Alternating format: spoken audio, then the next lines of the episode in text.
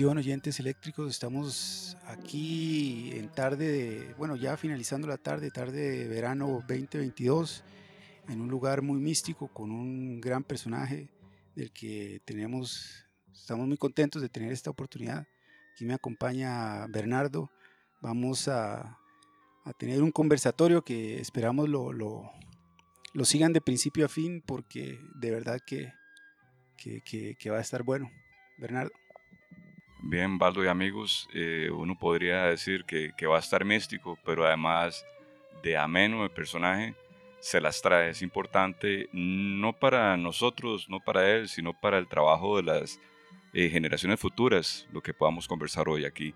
Hablo con, con don Rolando Araya Monge, hoy en Grandes Personajes de Radio Pachuco. Eh, alguien a quien yo, digamos, en lo personal eh, tuve dos etapas. El Rolando antes de conocerlo, que me daba chicha porque era político nada más y yo le tenía tirria, la verdad. Es más, chiquillos, aquí hay algo que confesar.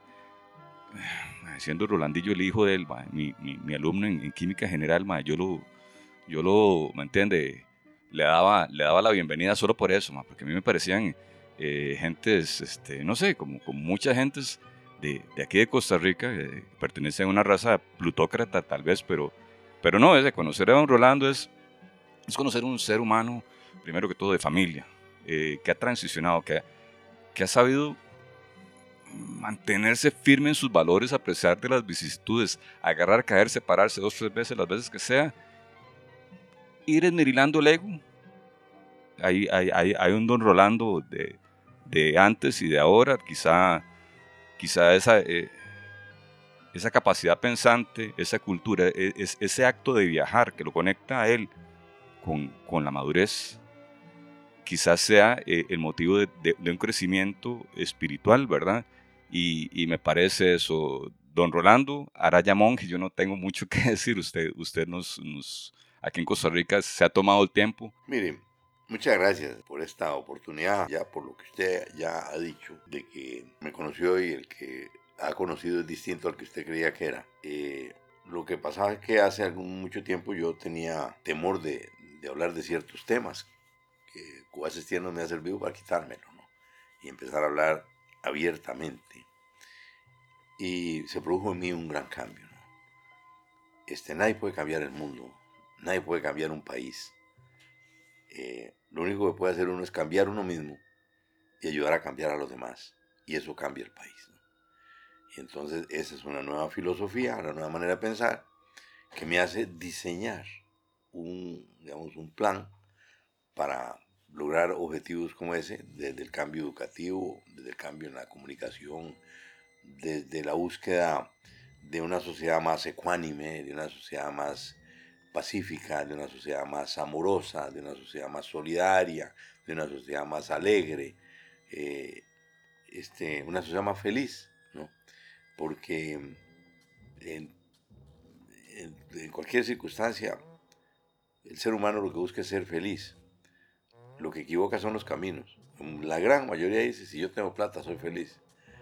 Y, y resulta que no, que de no hacen plata y, y, yo no digo que todos los que hicieron plata son felices, ¿no? Este, no, no tengo porcentajes, pero he visto muchos amigos míos de muchísimo dinero muy infelices. Y otros dicen, ah, es que si yo tuviera mucha fama, fuera un actor de cine, podría ser feliz. Y yo esto, eh, digo, bueno, gente que me ha sorprendido, gente que yo he visto en la pantalla como personas, grandes actores que re representan personajes que son eh, tan, eh, tan, que digamos, gente que uno llega a querer, como Robin Williams, ¿no? Y que llega y se suicida, ¿no? Y porque no se aguantan, no se aguantan los problemas que llevan. Y lo mismo con el poder político. Eh, mientras tienen el poder, se sienten muy bien, pero una vez que ya no tienen el poder, es como alguien adicto a una droga que, que necesita el poder, entonces no son felices tampoco. Y entonces la idea es que la, la felicidad tenemos que lograrla y aprender a lograrla eh, bajo cualquier circunstancia. O sea, la persona que no es feliz como está, no puede ser feliz aunque haga mucha plata, tenga mucho poder o tenga mucha fama, o se haga muy lindo, muy guapo o muy guapa, no lo logra. Y el objetivo es ese. Y entonces a mí me resulta que es más simple. tal vez mm, puede ser más costoso, pero es más simple. Esto no es cosa de leyes, esto no es cosa de políticas, esto es cosa de producir una transformación en, en la gente. Y yo creo que puedo aportar y por eso me, digamos, me he abierto para que la gente me conozca mejor. Tengo el programa, escribo libros, doy conferencias, eh, hago cursos, este, cosas de esas. Y todo lleva con el sentido de eh, poder inspirar un cambio y que la gente sepa que si yo cambio, cambia el mundo. Cambia el mundo. Y si no, pues es imposible, no, no es cierto. Este, con solo que cada uno de nosotros empiece a ver el mundo diferente, el mundo cambió. Con solo. Y eso lo puedo hacer yo.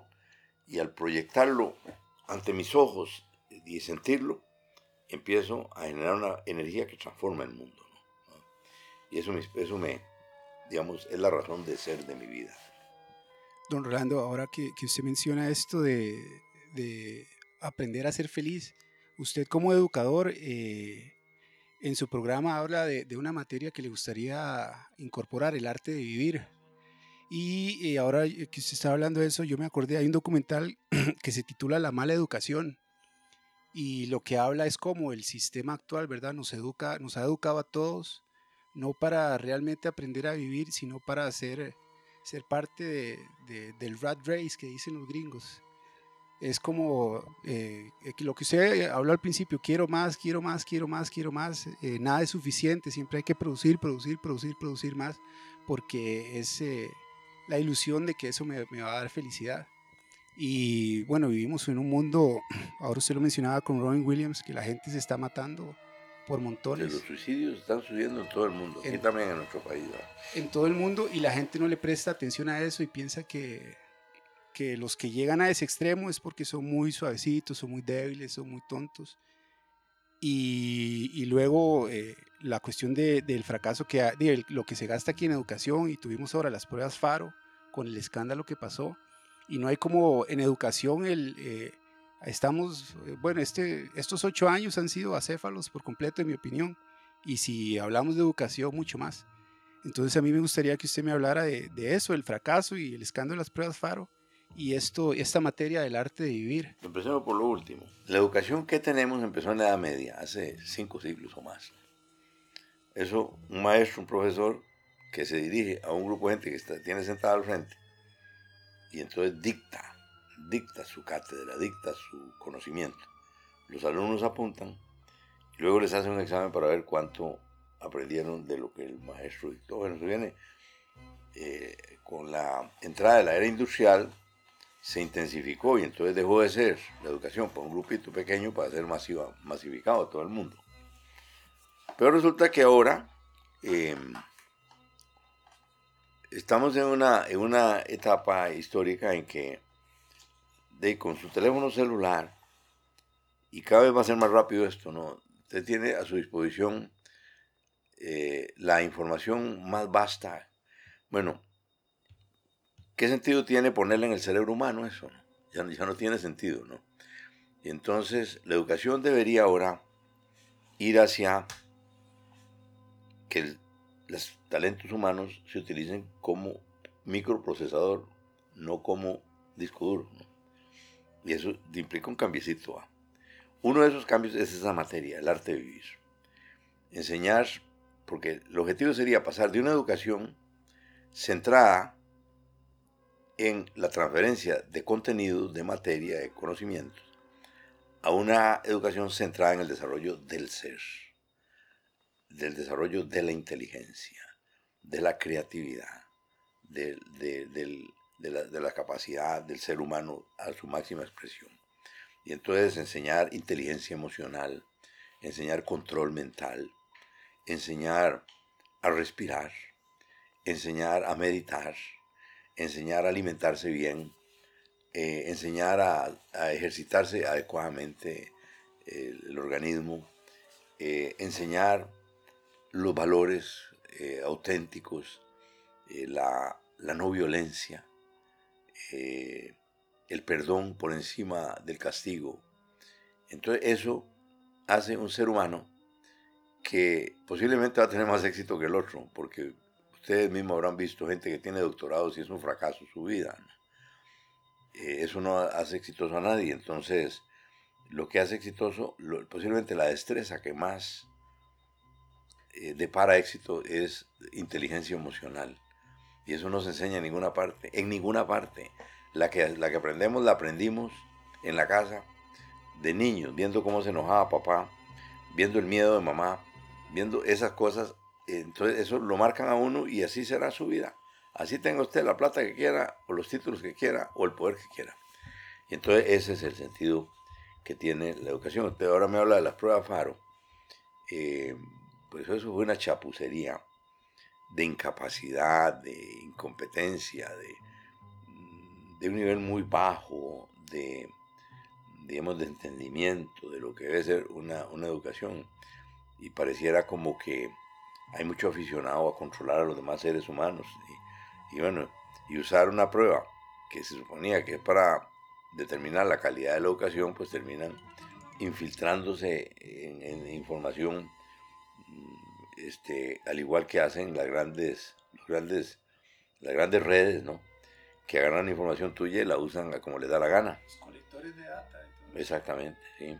Y eso, digo yo esto, eh, la tecnología que viene va a cambiar más el mundo que lo que cambió Internet y que lo que cambió el teléfono inteligente. Blockchain, por ejemplo. Eh, tenemos dos opciones. Eh, sentirnos en área de confort y hacer uso de esa tecnología sin más ni más, terminamos esclavos de esa tecnología. O bien desarrollar estos talentos en el ser humano para que el ser humano pueda usar la tecnología, que la tecnología no lo use a él, sino que use la tecnología. De que o hacemos un ser humano que de punto de vista de su, de su capacidad mental, espiritual, sea superior a sus poderes o un esclavo. Ese es el gran reto de la humanidad en este momento. O el sistema educativo para preparar al hombre libre, el hombre libre de todo, ¿no? Y esa tecnología lo puede, lo puede ayudar, pero que no pase como ahora, que ya todo el mundo tiene una dependencia tan fuerte del teléfono celular. Yo mismo, que pues, digamos, practico destrezas que me permitan ser libre, yo llego ahí abajo y me descubro que hoy sin el teléfono es como ir sin pantalones. Este, con frecuencia me devuelvo porque tengo, de, voy, voy, a estar mucho rato fuera. Eh, especialmente ahora me resulta muy difícil y entonces eso crea una dependencia de las herramientas. Igual que un tipo que se hizo loco porque él quería un Mercedes-Benz de tal tipo. Cuando ya lo tuvo, una vez le dijo un amigo, y bueno, ¿cómo te sentís ahora que tenés ese Mercedes-Benz? Dice, mira, descubrí algo terrible. Dice, yo no tengo un Mercedes-Benz. Un Mercedes-Benz me tiene a mí. y eso es lo que, lo que hay que evitar. Y es que en la educación, como en la libertad, hay que recordar algo en la historia universal. La educación fue pública por primera vez cuando se quiso implementar para los esclavos. Ojo, qué interesante lo que estás hablando. Y, esa educación basada en el adultocentrismo que, que nos describía del profe con, con, la posición y el poder para estar ahí frente a la pizarra, pues eso ya se acabó en estos tiempos. O sea, deberíamos volver, no sé si a los talleres socráticos, en donde los carajillos estaban con los viejillos y, y, y transgenerando esa información. Una educación en donde tal vez eh, sea eh, que esté apuntando hacia dónde va la cosa. O sea, porque en este momento se están dando clases virtuales de algo que ni siquiera va a existir en el futuro dentro de 50 años. Entonces hay como que reorientar la cosa y sobre todo a quién se le está diciendo. Porque a mí me pasa mucho, don Rolando, que me quedo hablando solo cuando intento hablar de estos temas con gente de mi edad. Yo siento que si yo hablo con un carajillo, a mí me escucha mejor. Yo creo que ahí, en eso coincidimos. Eh, hay una oportunidad para, para, para poder, digamos, avanzar. Porque él, lo ha mencionado en otras entrevistas que anteriormente, por ejemplo, el presidente de Costa Rica era muy dado a estar, tener una relación muy estrecha con la Asamblea Legislativa, así fuera con los diputados de, de su partido como con todos, ¿verdad? Y eso, y eso se ha perdido y, está Zapote por un lado, la Asamblea por otro. Entonces, eh, concretamente yo le quería preguntar, Orlando, si, si la política en este país está confusa o, o, más bien está podrida, si se puede rescatar, cómo hacer. Bueno, yo no usaría la palabra podrida, pero sí hay una democracia enferma en este país. Y uno de los rasgos es que el político abdicó en favor del economista. Entonces consideran que lo que diga el economista es lo que hay que hacer. Y resulta que los economistas saben ciertas cosas. Yo francamente pienso que si la economía usted no la acompaña del tema social, los impactos de medidas económicas en el campo social o en el campo ambiental o en el mismo campo político, esa decisión económica puede ser muy equivocada. Entonces este país que tiene grandes riquezas, una ubicación geográfica formidable, un enorme prestigio en el mundo, se está desperdiciando. Y tenemos un pueblo eh, de que la cuarta parte es pobre, que, tenemos un pueblo donde hay 1.500, 1.500.000 viviendo en carencia innecesariamente. Y entonces, eh, bueno, producto, producto de, eh, es uno de los, de los, de las causas de esto es eso. Y entonces lo político se degradó. Entonces, a estas alturas,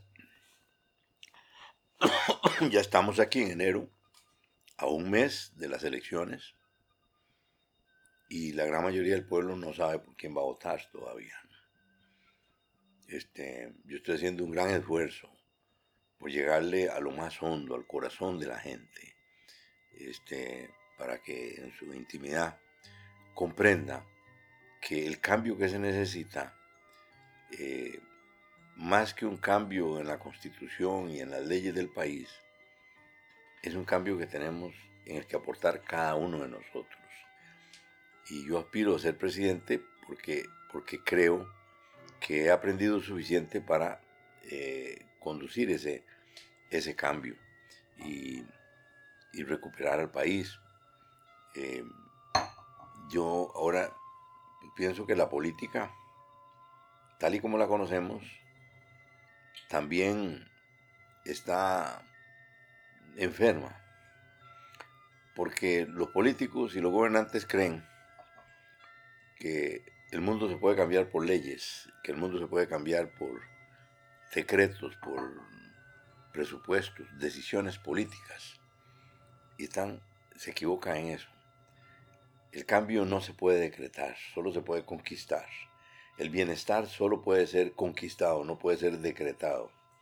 Eso quiere decir que la, misión es de verdad preparar un pueblo y articularlo bien, articularlo, que haya cohesión social, que haya trabajo comunal, que haya identificación comunal, que haya integración familiar, que haya eh, las cosas que están en la parte celular de la, de la, de la vida social, ¿no? pero estamos haciendo lo contrario y hay un gran error y por eso me metí yo en esto. Porque yo veo usted en el lugar tan lindo donde vivo, que eso, pues aquí puede disfrutar uno de este tintineo de las luces, de esta agradable temperatura, de este silencio, este, que solo se interrumpe por pájaros que cantan a, las horas que canten. Este, eh, bueno, yo, yo no tendría necesidad de meterme en, en otra cosa, pero me estoy metiendo porque, porque amo mi país y amo a la humanidad, amo la naturaleza, amo el universo, amo la vida, amo, muchas cosas y entonces yo siento que puedo contribuir mucho a que esto cambie. Don Rolando, antes de pasarle la palabra a Bernardo, en otra entrevista, eh, no recuerdo ahorita en qué, en qué medio, eh, pero usted estaba hablando de, de las virtudes que debería tener un, político y alguien que aspire a ser presidente o que sea presidente, de honradez, sinceridad, honestidad, honestidad perdón, rectitud. Y los periodistas lo, lo veían raro y como asombrados, ¿verdad? Incluso le, le llegaron a decir que eso eran como quijotadas, ¿verdad?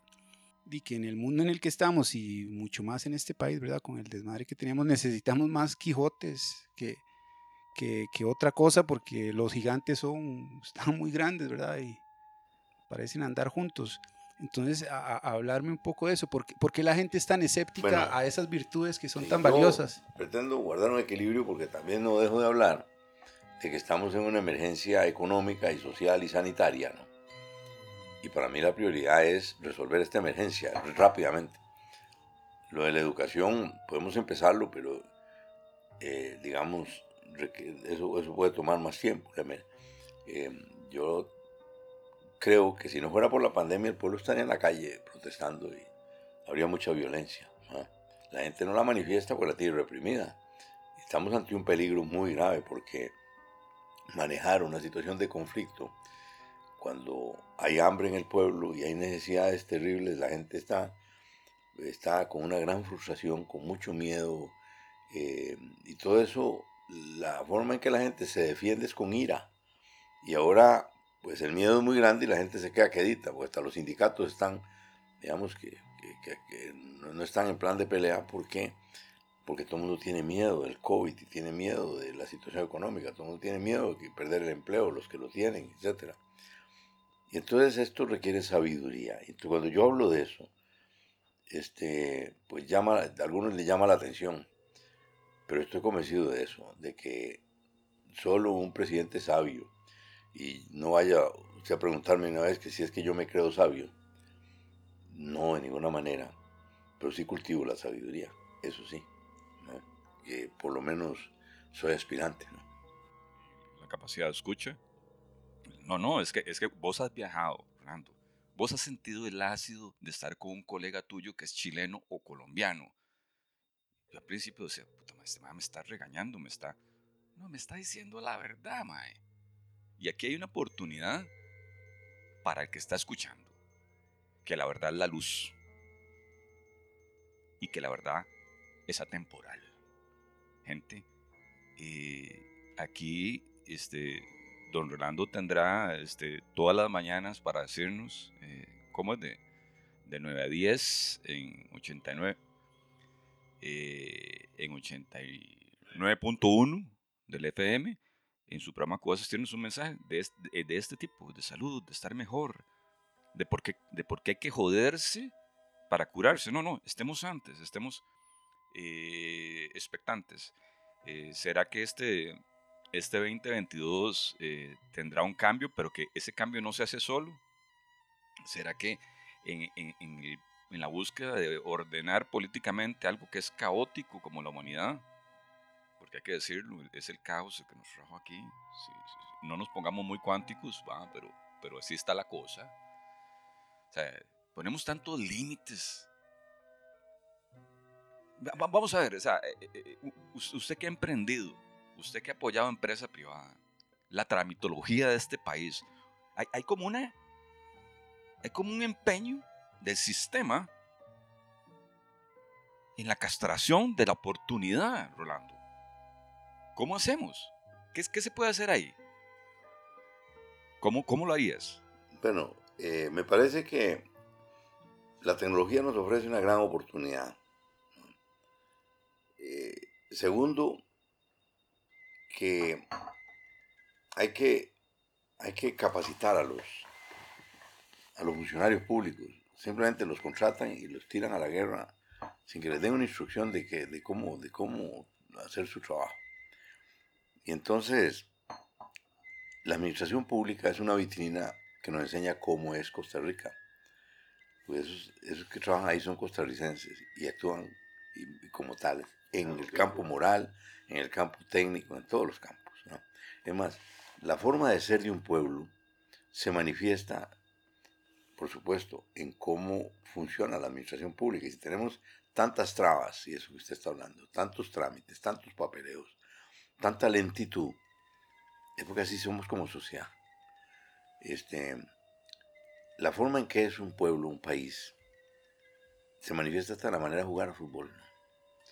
Este, sí, sí, yo recuerdo a Enrique Benavides, que era un, columnista de la Nación, que nunca hablaba de eso, que se puso a ver el Mundial, el, Mundial del 82 o del 86, uno de esos, y empezó a escribir columnas comentando de, fútbol y él no era, digamos, no conocía, dice, ¿cómo, cómo, ¿cómo me sorprende ver la personalidad de cada nación en la forma de jugar al fútbol.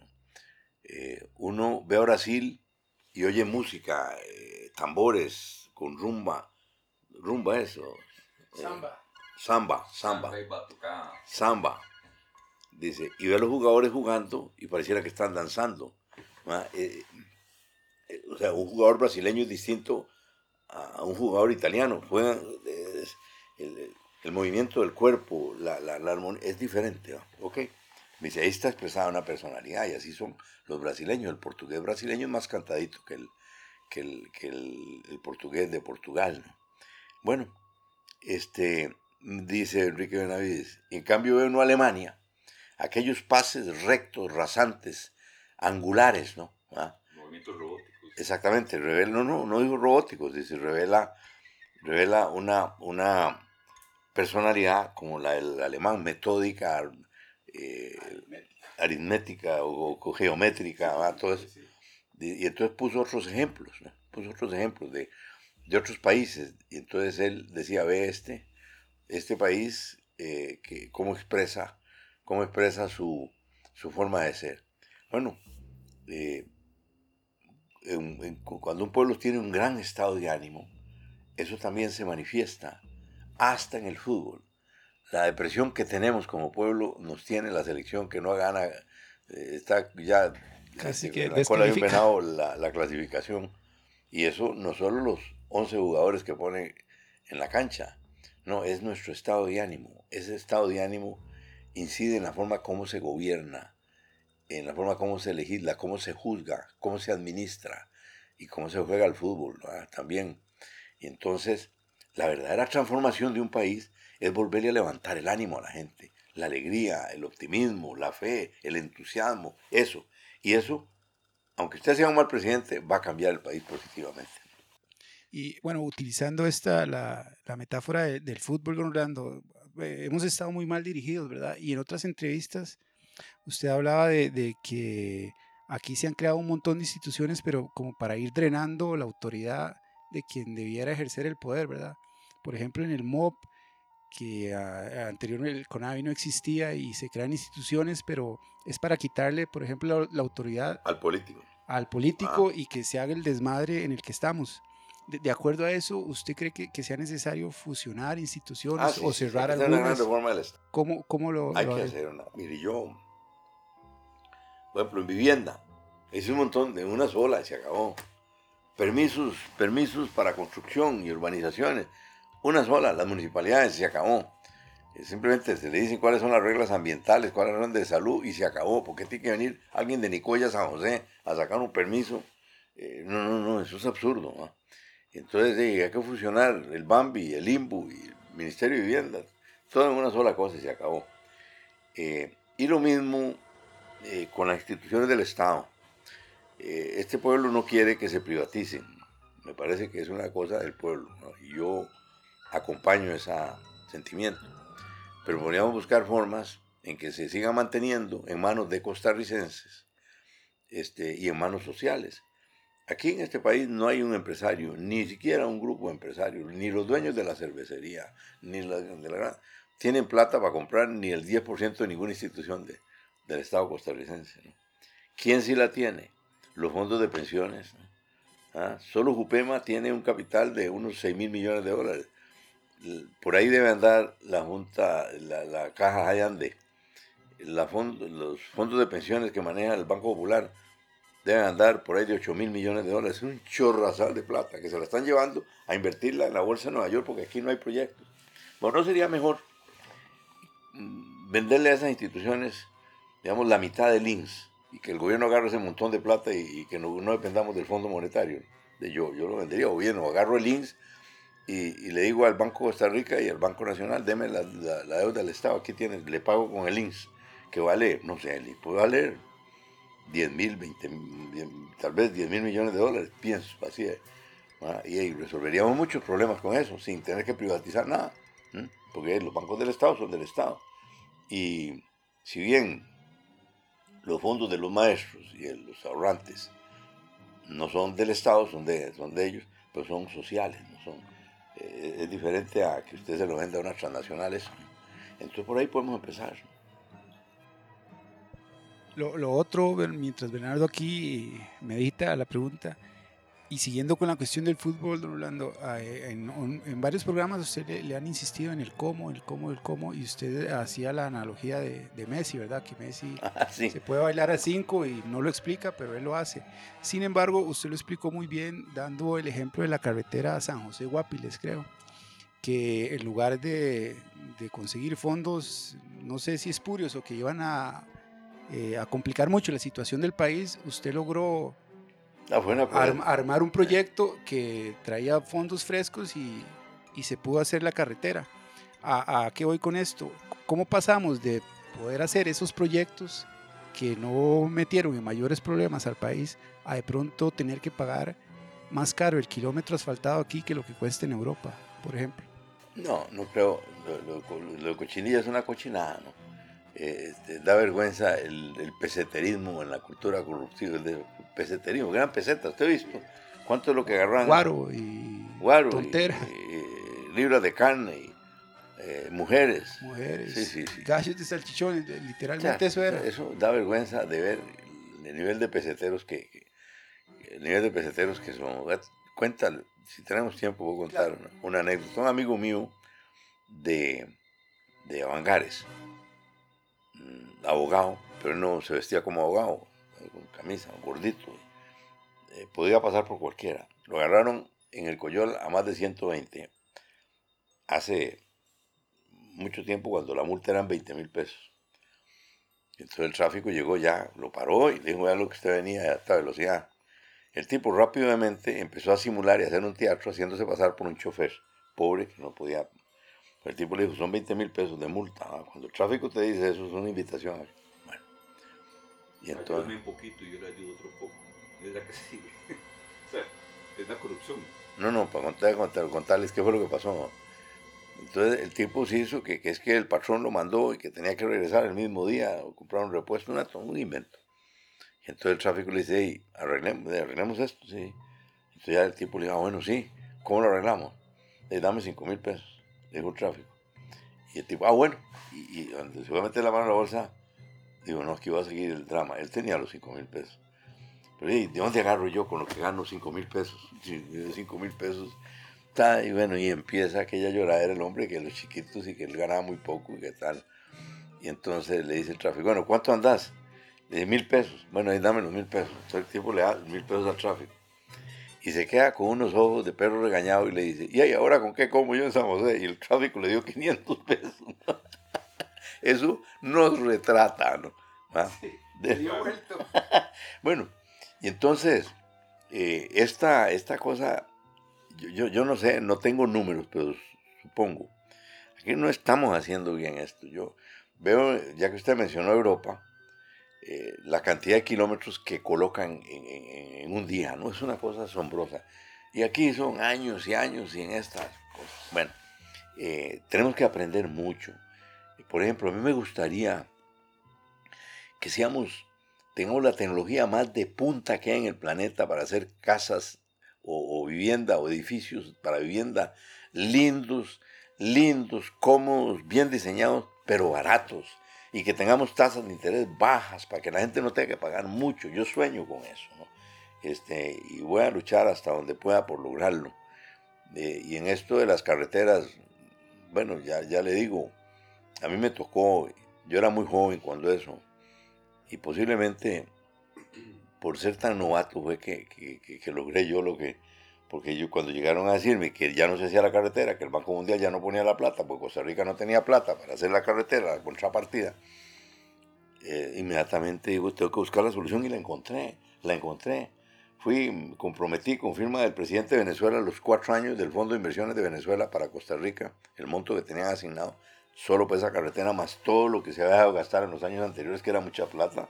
Y luego subimos las tarifas portuarias en Habdeba, o sea, las dolarizamos entonces Cabdeva las tenía en colones, entonces las navieras estaban felices, pues el, dólar había, el colón había que cayó a 62 y lo estaban pagando al 8.60, las navieras pagando con dólares era cualquier cosita lo que tenían que pagar.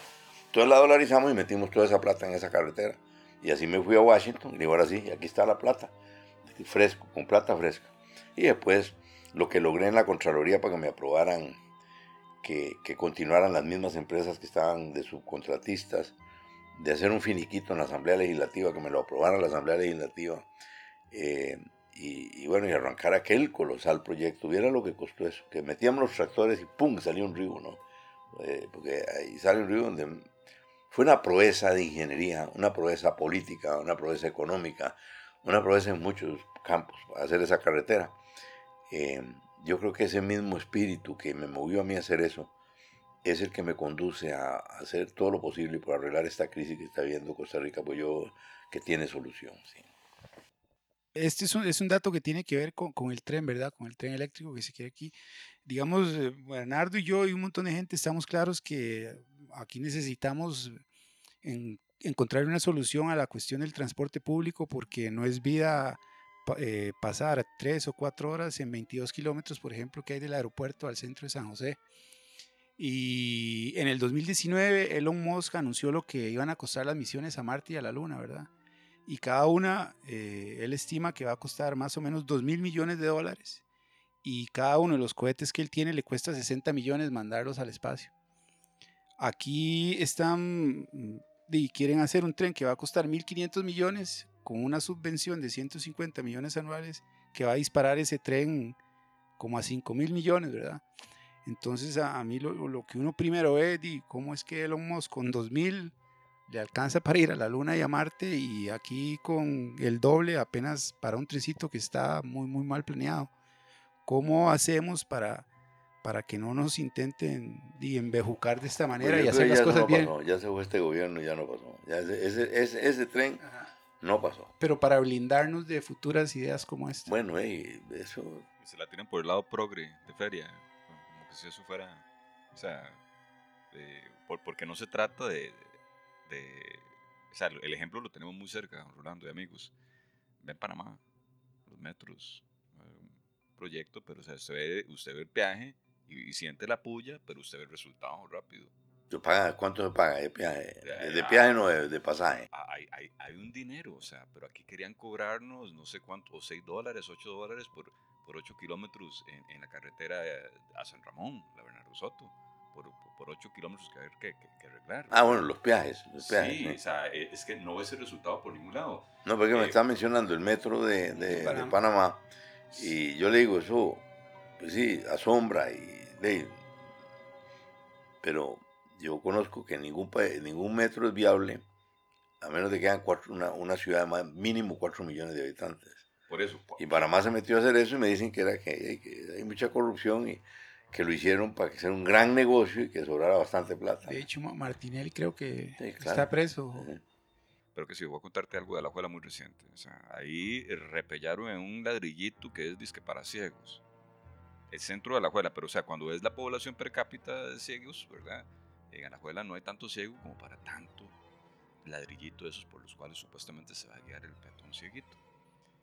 Entonces, ¿será que esto del gobierno local y el disfraz de, que estamos a nivel electoral eligiendo realmente algo es para los que creen, los que quieren ver o para los que ya ni, ni, viendo eh, el, fraude se, se, despiertan? O sea, esos ladrillos que pusieron a la escuela no son para los ciegos, es para el contribuyente que no está viendo cuál es la movida, tampoco tampoco hay una respuesta del pueblo, hay una gran apatía, hay una, eh, un sinsabor.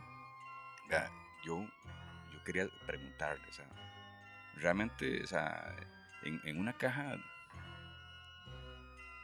pequeñita, realmente, de, no de madera, ni siquiera es de cartón, ¿verdad? Usted agarra y deposita cada cuatro años en una urna electoral su voto. ¿Usted cree que, usted cree que sus sueños, los sueños de sus nietos, caben en esa caja.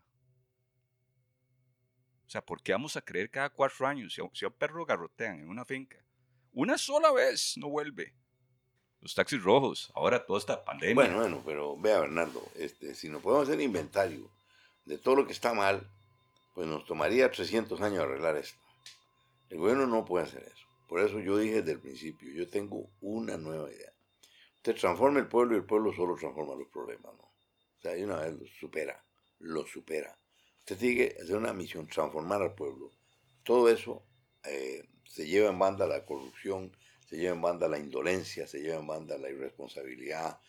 Cuando usted tiene un pueblo, digamos, yo puede resultar ofensivo, pero yo digo esto, si esta noche estamos durmiendo todos aquí a medianoche, a las 2 de la mañana, eh, aparece un espíritu, un espectro, que nos mete un chip de coreanos en la cabeza y mañana amanecemos todos con la laboriosidad de los coreanos, así, con, el amor al brete que tienen los coreanos, ¿no?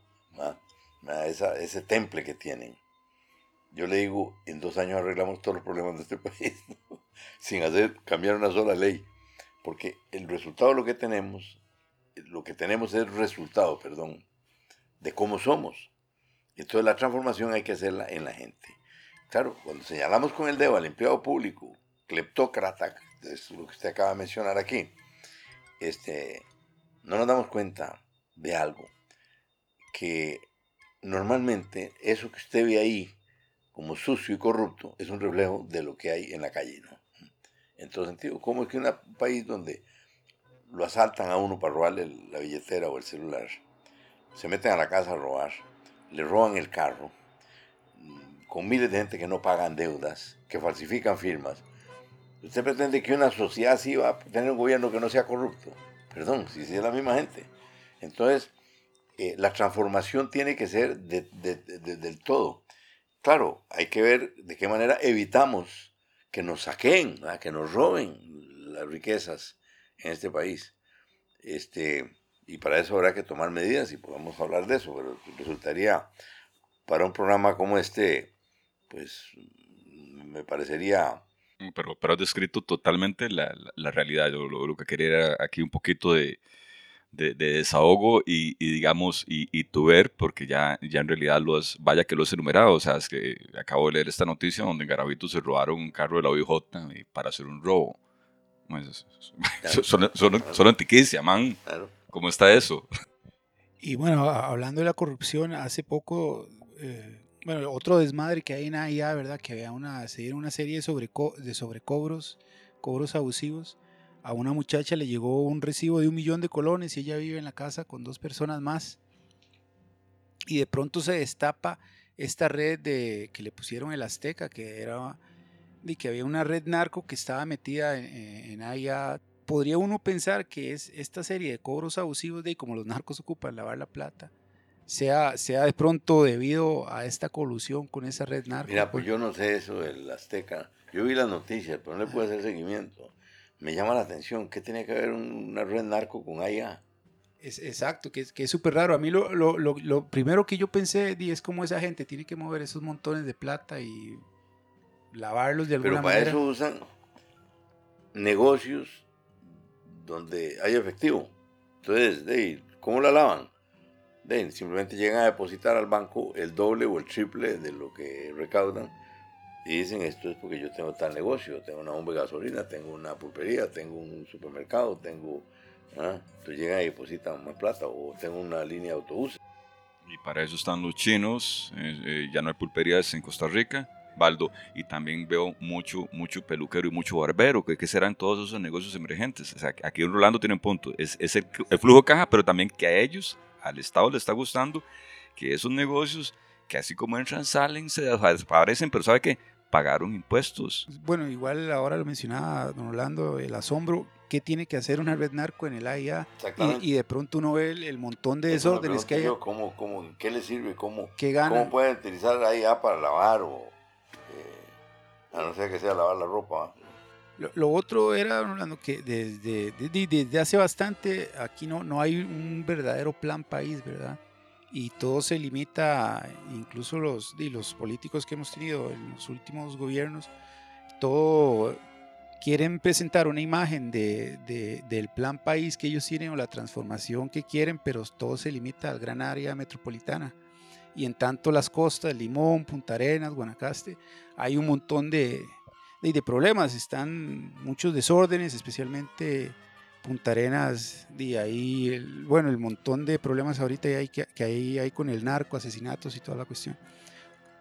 ¿Cómo, cómo podríamos reactivar las zonas costeras? Si usted hablaba de, de plantas procesadoras de atún. Bueno, eso en Punta Arenas. eh, yo pensaría que todavía nos falta mucho camino que recorrer en turismo, mucho, mucho. Costa Rica, posiblemente no tengamos la playa más linda del mundo, pero nadie tiene un rosario de playas como las que hay de, de Peña Bruja o de, o de, digamos, Isla Bolaños en, la frontera con, Nicaragua hasta llegar a, a, Paquera, ¿no?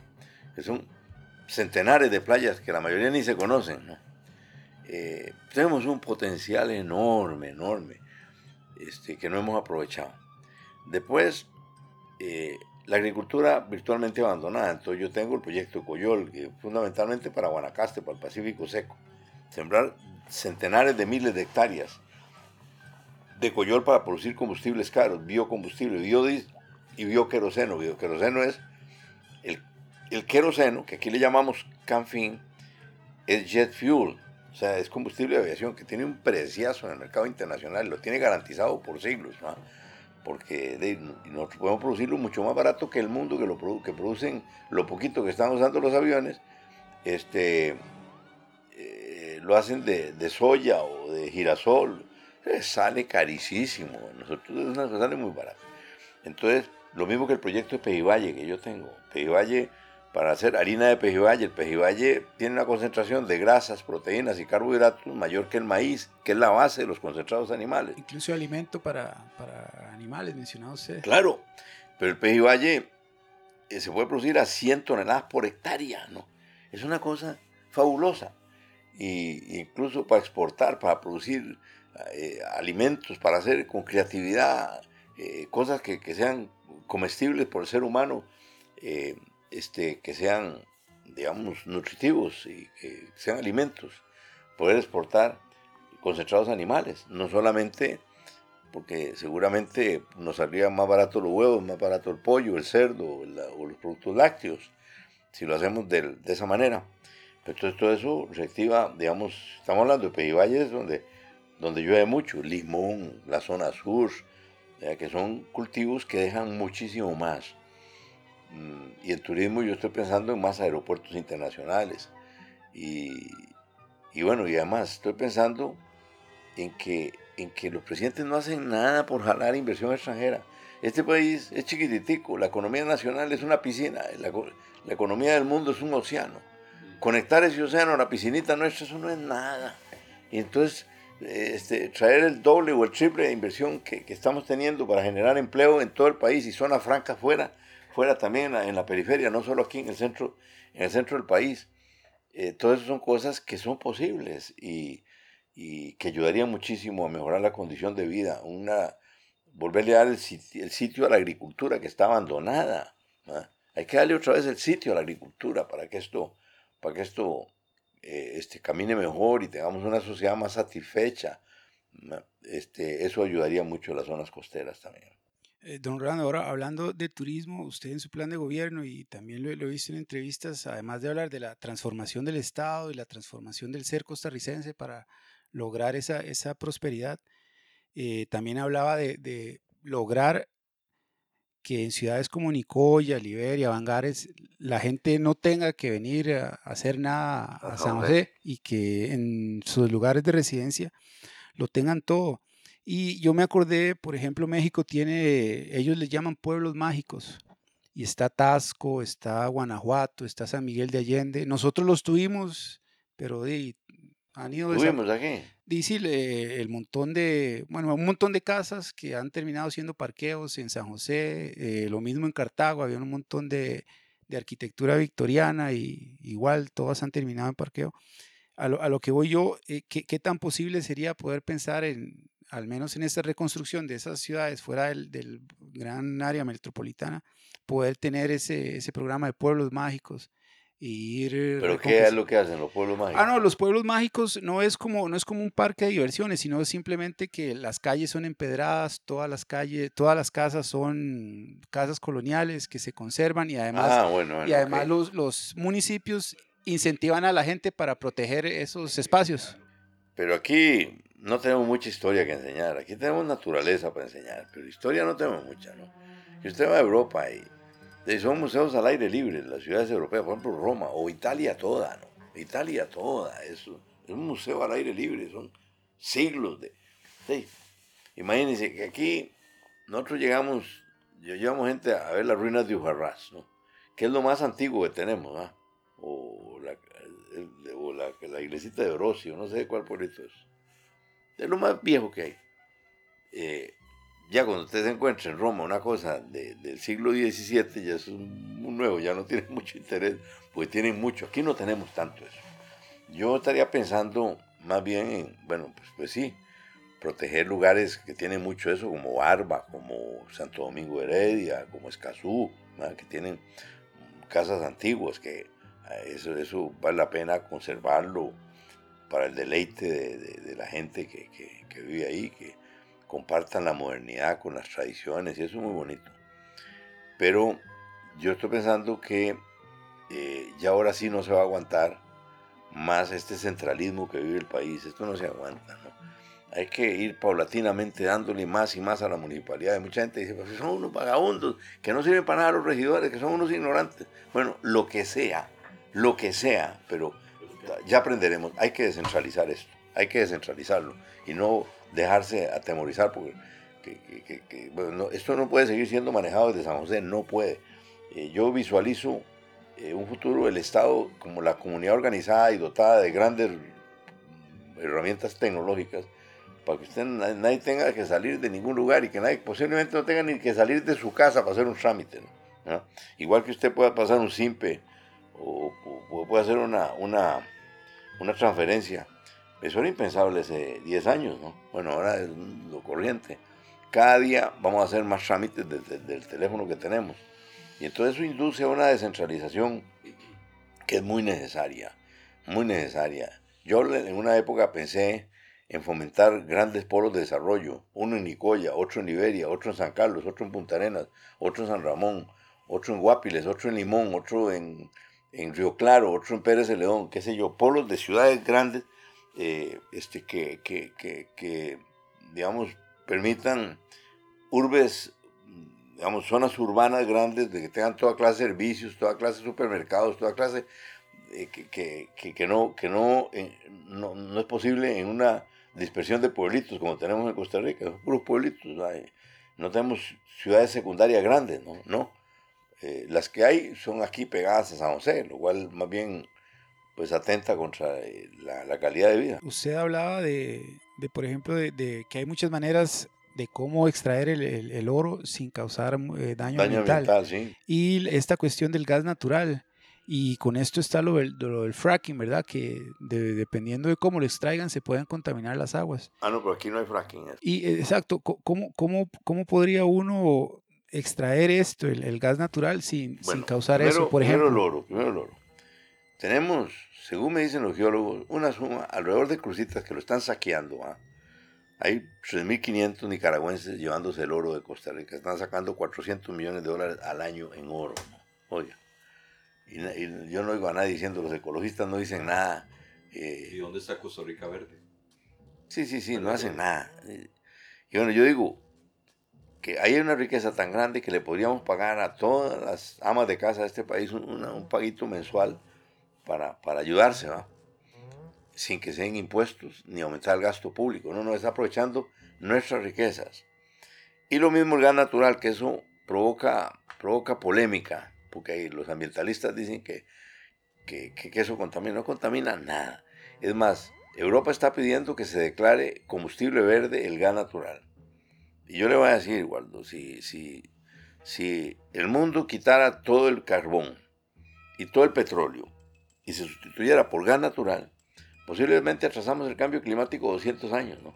Eso es muy deseable y eso es lo que tenemos aquí en Costa Rica, según me dice Roberto Dobles y los expertos, que lo que más, el potencial más grande que tenemos es de gas natural. Hay lloraderos de gas natural por todo el país. Y yo digo que esa riqueza sea para que la disfrute el pueblo de Costa Rica, la gente pobre de este país, que nunca agarran nada. Eso se lo dan a transnacionales y son los que hacen el negocio o los gobiernos. No, no, no que esta vez que el gobierno nada más ponga la entidad que lo va a sacar, para, que, pero que la plata que eso produzca sea para la gente, para mejorar las pensiones, para darle ese pago mensual a las amas de casa, para poner un programa de becas en secundaria de verdad, que un chiquillo sea de tal magnitud que casi, que casi es un salarito, que no lo va a abandonar, entonces se va a bajar para sacar, para sacar el título, va, y todo eso. Bueno, pero son sueños que yo tengo que, que por eso en medio de las dificultades y en estas circunstancias que me tienen, que los bancos me quisieron financiar y, y, ahora me dijeron que ya no me daban plata. Y entonces va a tener que llegar a febrero otra vez como en la convención, sin plata. Pero bueno, yo estoy acostumbrado a eso. Sin plata, no tenía plata ni por una bicicleta en la convención y tuvieron que hacerla en un pico de la pandemia para que llegara menos gente a votar y tuvieran miedo y, hacer tortuguismo el día de las elecciones para que, para que se hicieran filas de tres horas y la, y la gente joven que iba a votar por mí no votara, ¿no? La maquinaria del mismo partido eh, de donde venís, perdón con todo respeto la interrupción, no es que te has ido y venido, es que o sea, eh, eh, lo que formó hoy, lo que tenemos, ¿verdad? Después de tanto transitar, quizá de 1948 para acá ha sido mucho más importante los cambios de este gobierno bicentenario, pero bien hemos borrado con el codo lo que hicimos con la mano en nuestras generaciones anteriores. Eh, promulgaron un cambio interesante que tal vez nos han vendido muchas cosas. Yo, yo me lamento eso, todo se desgasta y todo hay que cambiarlo. Este, pero bueno, eso de que, de que mi partido, yo que usted va por ahí, porque el partido, pues sí, hizo cosas grandiosas en el siglo XX. Lo que pasa es que ya se negó a sí mismo, ¿no? Y entonces hay periodistas que me dicen, pero ¿cómo usted se fue y volvió y, y ahora se volvió a ir? ¿no? Yo sí, yo he sembrado en distintas parcelas, es la verdad. pero, siempre he sembrado la misma semilla, hay una diferencia. ¿no? Ahora, ahora sí le copio, ahora sí le copio, mi líder. Don Rolando, pero volviendo a esto de, de, de, del gas natural, pero entonces el fracking, ¿qué sería? ¿O no, no, el fracking es una tecnología que descubrieron Estados Unidos para sacar petróleo de lo que llaman shale oil, de, de, de esquistos, que son rocas que están permeadas de, o bien de gas o de petróleo, entonces las bombardean las, para quebrarlas, ¿no? Entonces al quebrar, entonces empieza a brotar, empieza a brotar. Eso, eso no sería el caso en Costa Rica, ¿no? Lo que, lo que se dice que hay eh, no, no, necesita fracking para nada. Ya viene. Ah, ok. Ya viene, es, un asunto baldo de amigos, de, pirólisis, pero hoy, no, hoy, el ingeniero no quiere hablar de ese tema. No, no, anotado, no, ya, ya me quedó claro.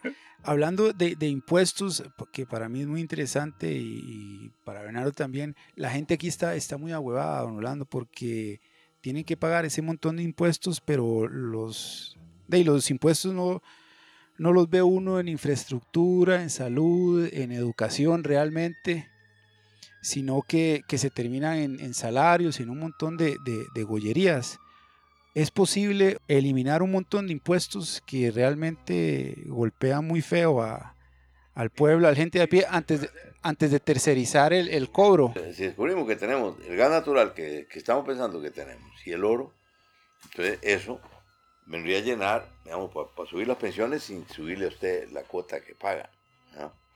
Este, o bien para bajar la mitad el, el impuesto a los combustibles, ¿no? o la mitad al marchamo. ¿no? O bien bajar las cuotas del seguro social, que tengo ideas para hacer eso también, ¿no? Este, mm, sí, aquí ya no, ya no aguanta, es demasiada la carga, la carga tributaria que tiene que soportar la empresa costarricense y el costarricense ciudadano. Eh, por ejemplo, ahora usted lo mencionaba que hay, ah, hay una, una rabia muy contenida, mucho más, y un desencanto en general del tico, bueno, desde hace mucho tiempo y con esto de la pandemia, pues uno lo, nota más en la calle, que está muy a punto de explotar, ¿verdad?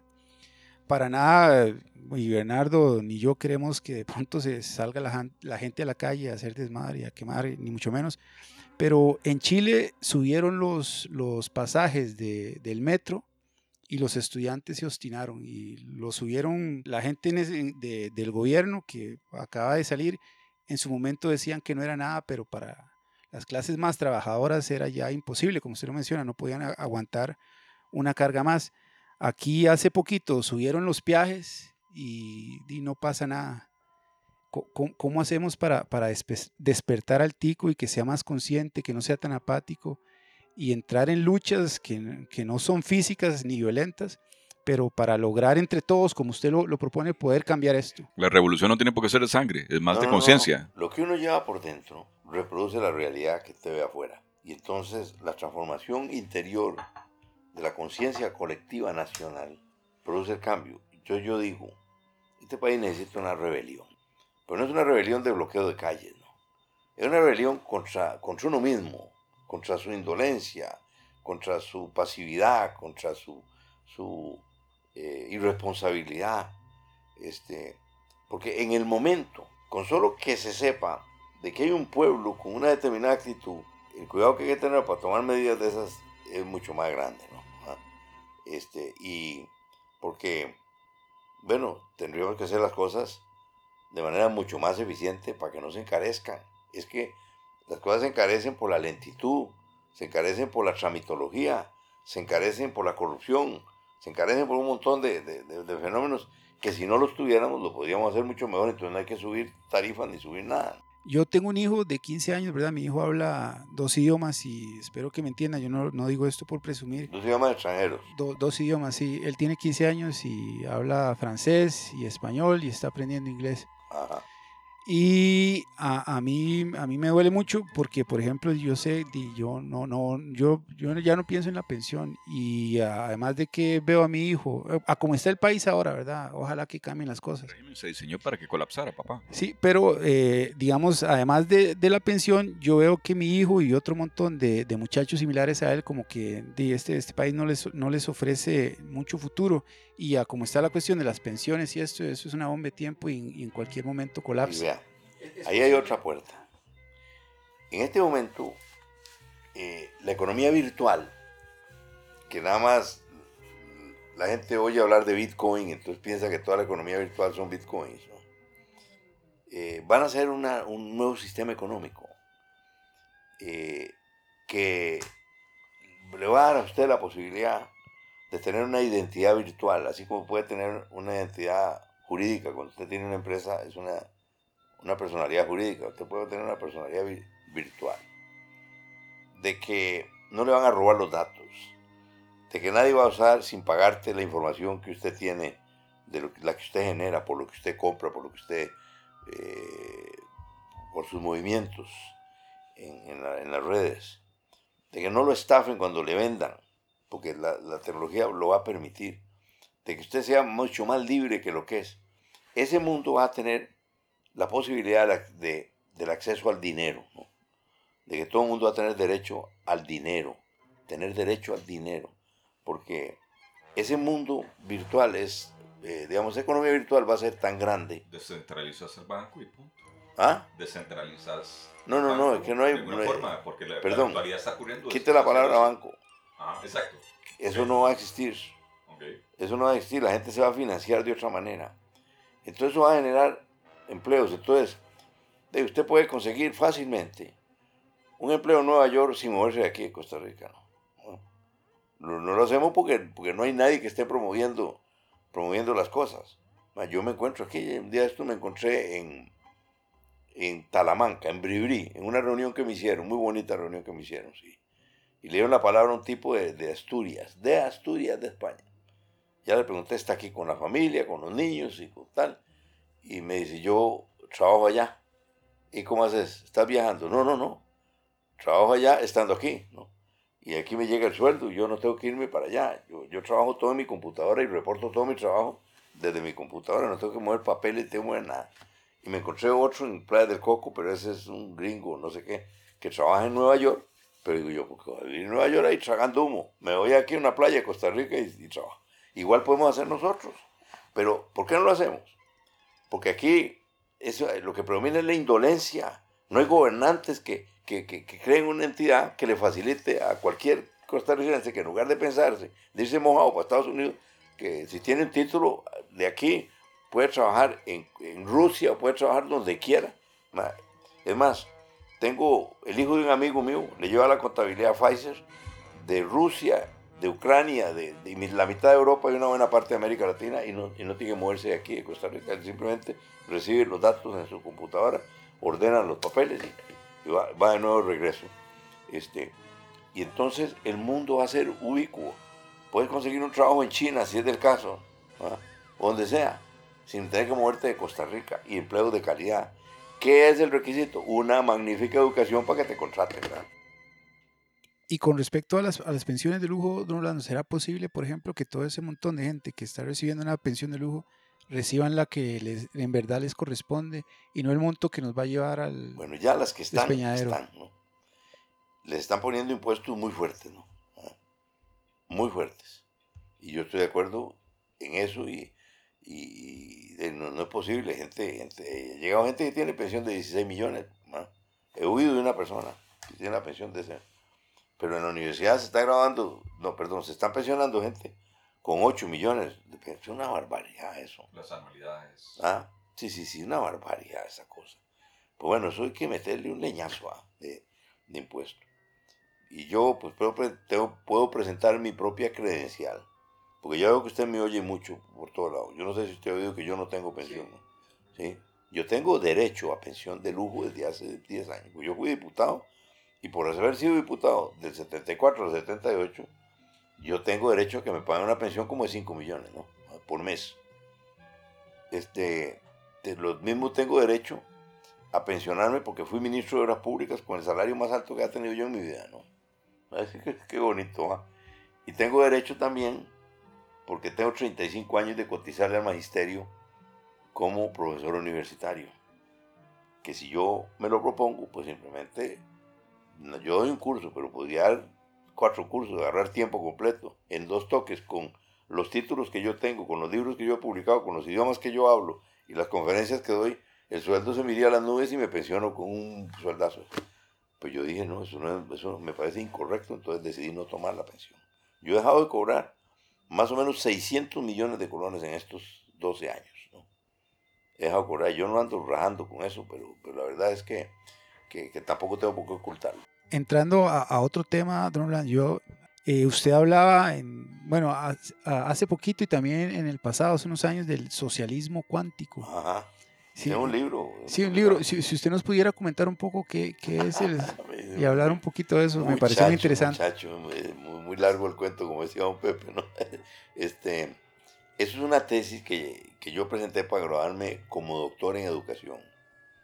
Y entonces, esa tesis fue publicada como libro por la editorial Norma de Colombia. Se llama El Camino del Socialismo Cuántico. Es lo contrario a lo que el título dice, porque cualquiera cree que es una nueva versión de socialismo.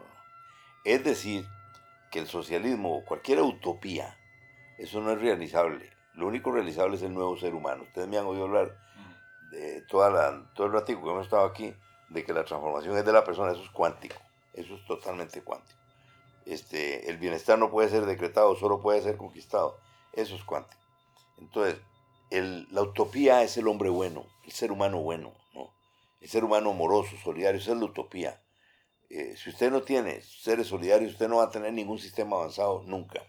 Eh, dije ahí en el libro, puse yo una frase como esta, el mundo cambiará por el amor, no por la ley, y serán socialistas, entre comillas, Ah, porque no es, no es lo que tenemos en la mente. Digamos, yo la palabra socialista la uso ahí como una utopía social, donde no hay pobres, todo el mundo es igual, todo eso.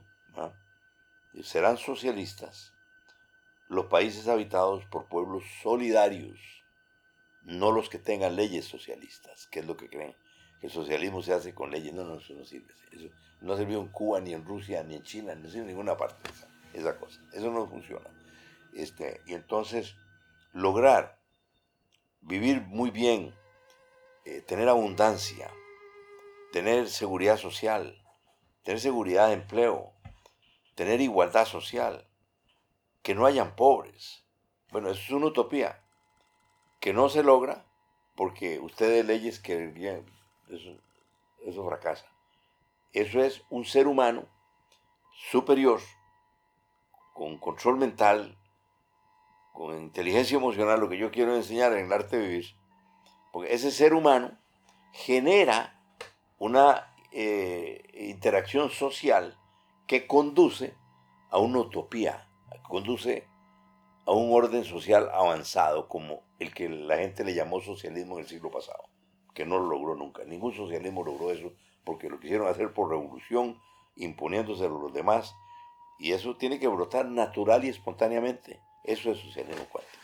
Por ejemplo, esto que estamos haciendo ahorita, hace unos 15, 20 años atrás, esto era imposible para la gran mayoría de ticos. Los, las opiniones no estaban democratizadas, digamos, no habían redes sociales, no, no podían participar de la forma en que lo, hace, lo hacen ahora. A, lo que voy es que eh, don Rolando habla de las nuevas tecnologías y además dice que ha dicho que el Estado va a llegar uno de, que, bueno, de hecho el Estado somos todos, pero vamos a tener mucha más participación. Sí, sí, va a explicar eso. Democracia directa y todo eso.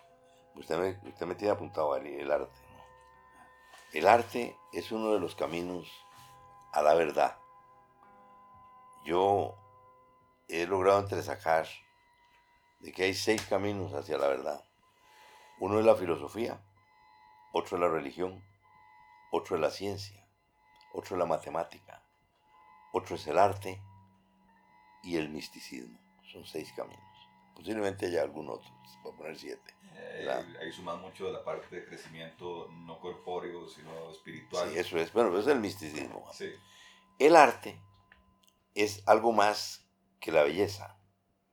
El arte es eh, para fomentar la creatividad, la imaginación, eh, la innovación.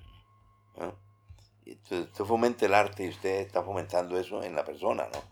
Innovar, innovar, originalidad, todo ese tipo de cosas, belleza, este, a través del arte. El arte tiene mucho más importancia que lo que se le da en la escuela, en el colegio. Yo no, nadie, estoy seguro que ustedes no recibieron eso, ni yo tampoco. Y lo que lamento es que aquí enseñan música desde el kinder hasta sexto grado y de primer año a cuarto año, y ya yo no aprendí a tocar ni maraca, ¿no? es que hay una castración eh, eh, en, todos estos aspectos a nivel formacional y cultural. O sea, la, evolución es mm, pues algo muchísimo más grande. Eh, para todos los temas, mencionaste arte, mencionaste cultura, mm, deporte, la recreación, algo que, que, no tenemos. Es que la, gente piensa que recreación es, es, es, es vagabundería. Es marihuana. Es, es, marihuana, es no sé, eh, eh, es, la, recreación de estar haciendo memes y jodiendo a la gente porque, porque pensás diferente, porque tenés, porque tenés acceso a una información que tal vez por formación no, no, te van a asustar cuando te dicen dióxido de cloro. No te asustaron en tus tiempos de mocedad cuando, cuando estaban los hippies fumando mota, ¿verdad? O sea, Toman LSD, yo creo. bueno, ácidos, acidosos se ponían ahí en San Francisco. Hubo, ah. hubo cuatro primeros hippies seguramente en San Francisco, California, antes de que salieran los conciertos de Woodstock. La CIA, lo metió la CIA, el LSD, entre los jóvenes estudiantes lo metió la CIA. Un experimento. De, hecho, la CIA en los años entre 60 y 70 hicieron, estaban haciendo experimentos con el LSD. El gobierno los pescó a los que estaban en eso, les dijo que pararan y se fueron a un pueblito a Francia. Eso lo, pueden buscar en Google y hay archivos desclasificados y en una panadería le empezaron a echar LSD al pan y tuvieron a un pueblito francés eh, viajando en LSD por varios años. Eso es una historia verídica. Pero eh, el, tema que, no hemos tocado y que también es, eh, es, importante, por ejemplo, esto del cannabis. Y un ejemplo es lo, lo, que pasó en Colorado y en otro montón de ciudades de Estados Unidos que han legalizado la, Estados, sí, Estados canábicos. En Uruguay, en, sí, en Uruguay, en, Portugal, en Holanda, sí. Colombia, México. Colombia. Aquí, hablando más de la Colombia lo, lo, lo, lo legalizó. Ahí se, se, puede, se, puede sembrar ya en Colombia, usted puede sembrar ya. Y venderlo. Y, sí, sin problemas. Yo tengo un amigo que está aguantado. Pero no, no, estamos, hablando de cáñamo, estamos hablando de cannabis. De cannabis, sí. De, usted, usted marihuana. sí, ya usted puede sembrar sin problema en Colombia. Tavo, que vive en Bogotá, él tiene amigos que se dedican Bueno, pero aquí cuando estaba en Costa Rica también fumábamos. ¿Se podrá legalizar eso aquí en Costa Rica para sacarle provecho a la planta? Yo, no metería este tema de entrada porque eso, eh, o sea, va a haber una bronca entre los que están en contra y, entre los que están a favor. Como si no hubieran vacunados y otros sin vacunar. Pero hay que, habrá que, tocarlo. es que eh, en este momento la prioridad es sacar a este país de la crisis. Si usted se inventa otras cosas, va a sabotear la posibilidad de tener el pueblo unido en torno a sacar el país de la crisis. Como yo le digo a algunos, discutamos después de qué color van las cortinas. Por ahora apaguemos el incendio. ¿ah? ¿Ah? Apaguemos el incendio. Pero después de eso, Muy bien, yo soy partidario de legalizar eso. Yo soy partidario. Pues eso no quiere decir que tenga el poder para hacerlo, porque yo tengo que ver qué piensa la población también. ¿no? Ah, pero sí, de, yo, mis alumnos me dicen que el 75% de los muchachos en la universidad consumen. No quiere decir que sean adictos, habrá algunos adictos, pero consumen. En la vida eh, lo que es inconveniente es el abuso. Una copa de vino este, es muy rico y no hace daño, ¿no? Pues si se monta una botella, ya, ya, ya ahí tiene problema. ¿ah? Queda uno hablando francés. sí, este, y lo mismo con, con, todo, ¿no? De, por ejemplo, yo los trabajadores en Bolivia andan con una pelota aquí en la boca, y eso es hoja de coca, que está, como está diluida, no le provoca el efecto que provoca la cocaína, de manera que todo depende de cuánto, de cuánto se use. Y a mí me parece que eh, si otros países lo están haciendo, yo nunca he visto a alguien que se fuma un cigarrillo marihuana y termina siendo presa en un caño como un borracho, ¿no? Ah, son dos cosas distintas, ¿no? Son dos cosas distintas. Y hay que romper esos mitos, hay que romper esos mitos aquí. Don Rolando, y ya, para, para, finalizar, di, estamos en una, hay una crisis, ¿verdad? Hay un incendio tremendo, y yo en eso estoy de, acuerdo con usted, hay que ver cómo, cómo lo solucionamos. Usted lo ha mencionado en otros momentos, eh, eh, hay, hay esperanza para esto, tiene la, el pueblo tico la voluntad y la sapiencia para poder elegir a, la persona que nos, nos va a poder enrumbar hacia eso. Bueno, este, eso está por verse, está por verse. En este momento, eh, la mayoría de la gente está indecisa, no, sabe por quién votar. A pesar de tantas opciones, ¿verdad? Porque supuestamente 20 resto. que es uno, la, la, mayoría de la gente ni siquiera sabe quiénes son.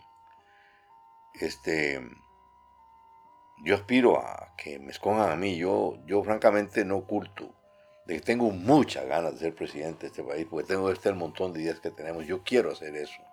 Yo quiero que me den la oportunidad para, para hacerlo. Quiero que los jóvenes vean en mí la persona que puede abrir la puerta hacia un cambio, ¿no? Este, y bueno, lo que me dicen es que eh, en general yo no tengo rechazo y entre los indecisos el que menos rechazo tiene soy yo.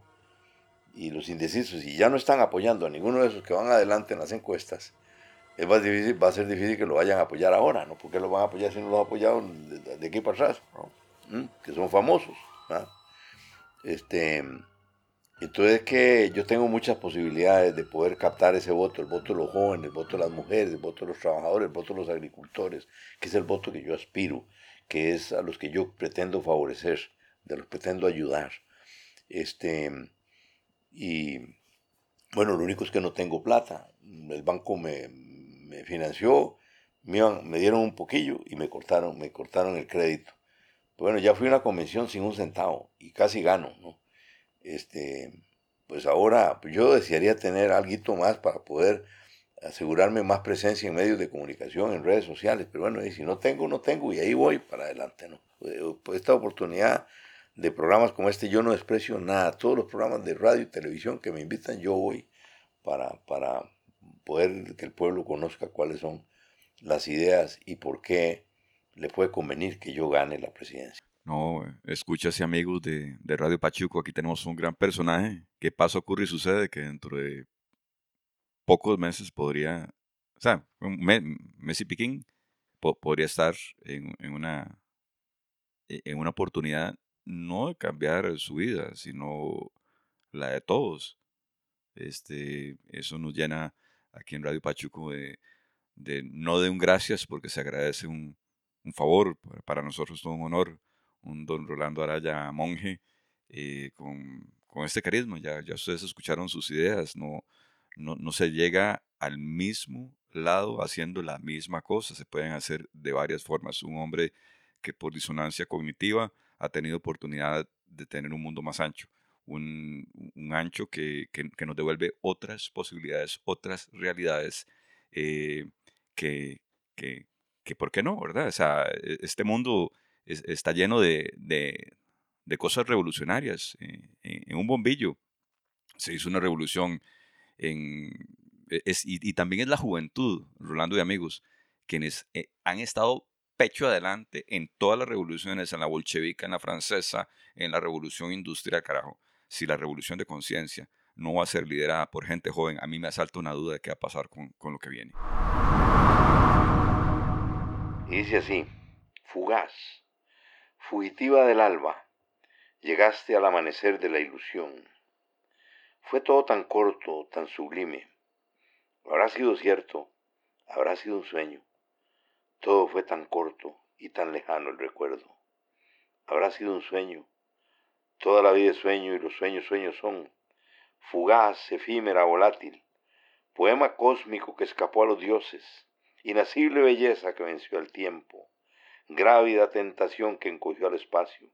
Luminosa estrella que vivió en mis ojos. ¿Habrá sido cierto? No lo sé. Aún no lo sé. Cierto es este dolor en medio del pecho. Cierto es este sabor en los labios, la humedad de pasiones en mi lecho y esta vorágine en mis entrañas.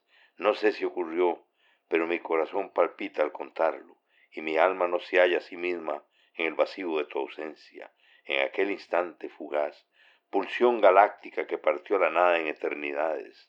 No sé si fue cierto, fue todo tan corto, habrá sido un sueño, nada es cierto, todo es maya, salvo este instante de gozo, tu olor, tu voz y el eco de un beso que inspiró este verso como la flor que ofrendo a la Dios en el mausoleo de mi recuerdo más bello. Esto es una poesía que me salió en la madrugada, eh, después de que había leído la, la, poesía número 20 de Neruda, cuando dice, cuando el verso cae al alma como al pasto el rocío. ¿no? Sí. Bueno, yo escribo muy poquita poesía, pero de vez en cuando, de vez en cuando hago. Y es que, y es que se, se permea eso, o sea, cuando, cuando, a veces no es escribir siempre, don Rolando y amigos, es cuando la musa está encendida. Y es que vos lees en cualquier hora. O sea, no hay, no hay tal tema de que andas con insomnio, sino que te dio la madrugada, te dio el momento de contemplación y soltas, soltas un texto. No sé si. Oh, muchas gracias a don Rolando, de verdad, y esperemos que a los que lleguen hasta el final hayan disfrutado este, este espacio.